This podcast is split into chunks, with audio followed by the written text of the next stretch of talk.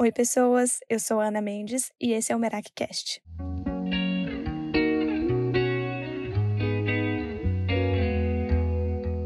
Merak é uma palavra grega que significa fazer as coisas com a alma, colocar parte de si em tudo o que estiver fazendo.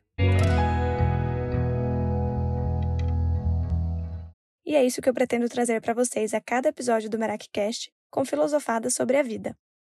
Hoje eu te convido a embarcar nessa jornada de autoconhecimento comigo. Vamos nessa?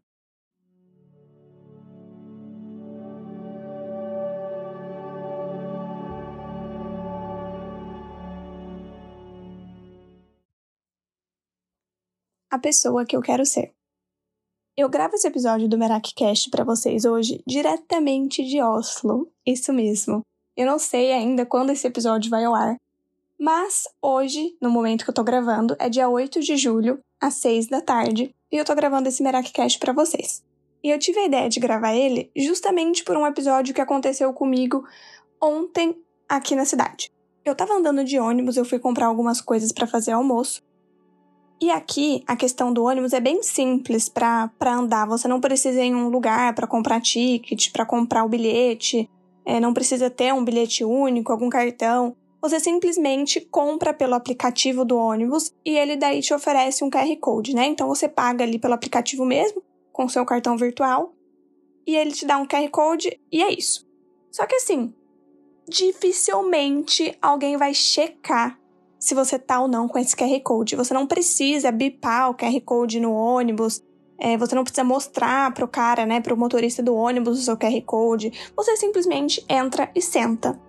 E eu acredito que esse sistema só funciona em países muito bem desenvolvidos, né? Se fosse no Brasil, a gente ia dar o maior migué e não ia pagar o bilhete de ônibus. Mas aqui o sistema funciona muito bem e as pessoas aparentemente cumprem com o combinado, né? Todo mundo, pelo que o Dani me disse, né? É uma cultura muito diferente da brasileira, então não tem muito essa de querer dar um jeitinho brasileiro, de querer passar a perna, eles são muito corretos. Então todo mundo compra o bilhete de ônibus, é, mesmo se você vai por uma parada só. Eis que, né, nesse dia eu fui comprar as minhas coisas, eu fui a pé, na verdade, até o supermercado, eram uns 30 minutos andando, eu queria passear pela cidade, tava um dia bom, milagrosamente, porque aqui, o, o verão daqui é o inverno brasileiro, então é bem diferente, né, o clima. E tava um dia bonito, tava com sol, falei, bom, vou aproveitar o dia com sol e vou andar. Só que na volta, como eu tava com as compras, eu decidi pegar o ônibus. E aí nisso que começou a minha filosofada. Saí do supermercado, eu tava mandando um áudio para uma amiga. E enquanto eu mandava o áudio, eu tava super interdita ali, falando, nem lembro mais o que eu tava falando, eu tava filosofando provavelmente sobre alguma coisa com ela.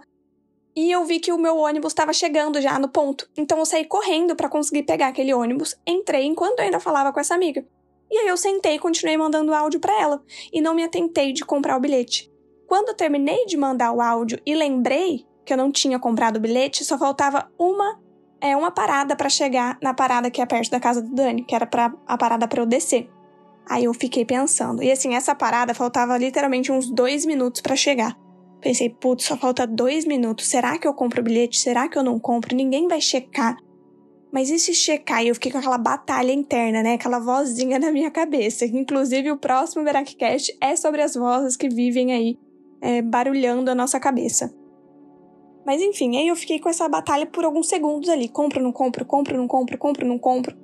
E aí me veio a pergunta: que tipo de pessoa eu quero ser? Tudo bem que ninguém vai checar. Tudo bem que a probabilidade de eu ser pega fazendo algo errado aqui é quase nula. Eu tava a menos de dois minutos da parada que eu ia descer. Mas que tipo de pessoa eu quero ser?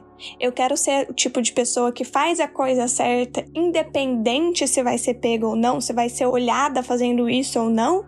Ou eu quero ainda assim dar um jeitinho nas coisas, dar uma passada de perna, fazer uma coisinha que não é correta?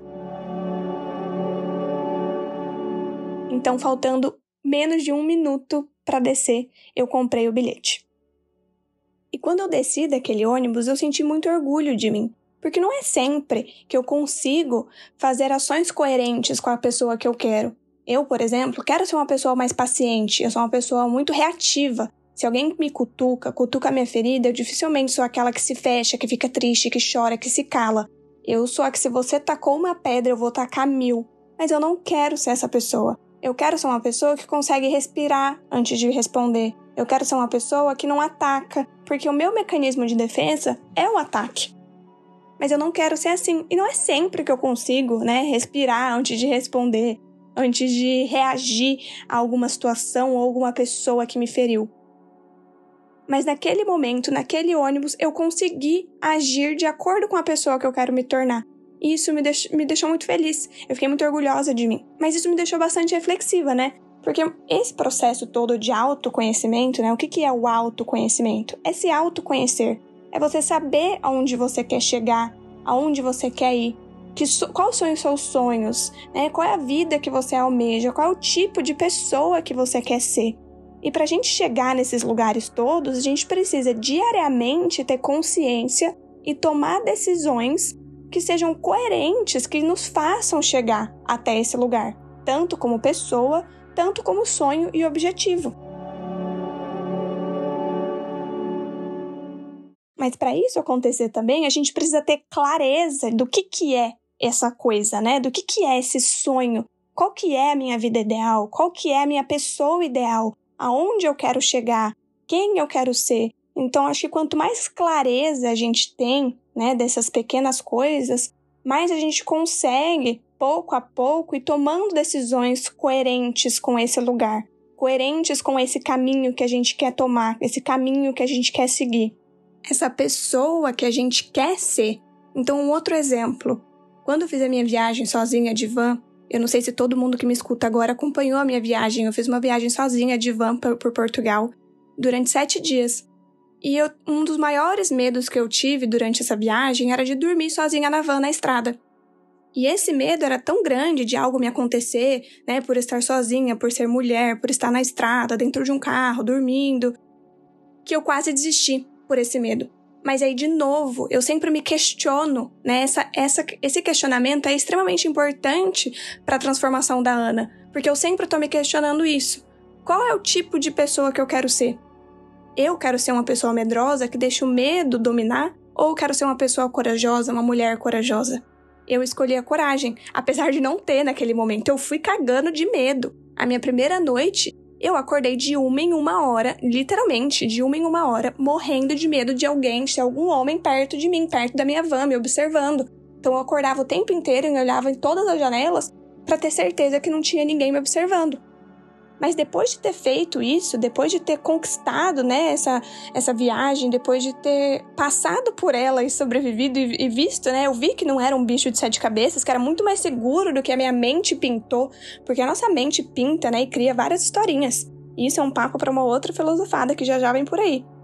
Mas isso me deu mais força interna de falar: nossa, como eu sou corajosa, olha tudo que eu já fiz, olha o que eu acabei de fazer.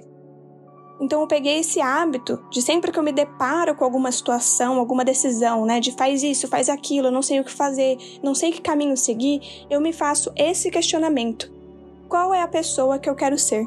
Que tipo de pessoa eu quero ser? E aí a partir da minha resposta, eu escolho e faço decisões coerentes com essa pessoa, coerentes com a pessoa que eu quero ser, com a vida que eu quero levar, com meus objetivos de vida, com os meus objetivos pessoais.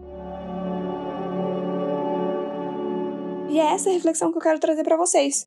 Mas também não quero que vocês fiquem com esse pensamento de que vai ser sempre fácil, que a Ana sempre consegue fazer o caminho certo, o caminho correto, que ela sempre consegue agir de maneira coerente com a pessoa que ela quer ser ou com os objetivos dela. Ninguém é robô.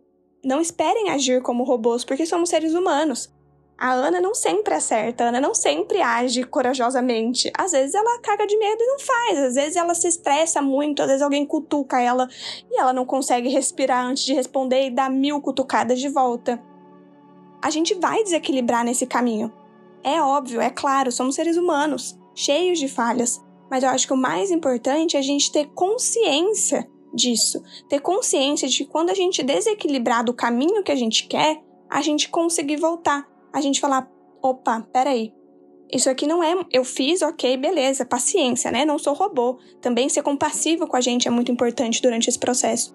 Mas não é bem por aí que eu quero ir. Então, a partir de agora, numa próxima, eu quero estar mais consciente para seguir um outro caminho. Ou eu vou me desculpar com alguém, né? Se eu fui grosso com alguém, não queria ser, ou se eu fui incorreta comigo, enfim, qualquer que seja o caminho que você tomou, a decisão que você fez, que não era coerente com quem você queria ser, com o caminho que você queria tomar, é completamente normal a gente, né, reconhecer isso e recalcular a rota.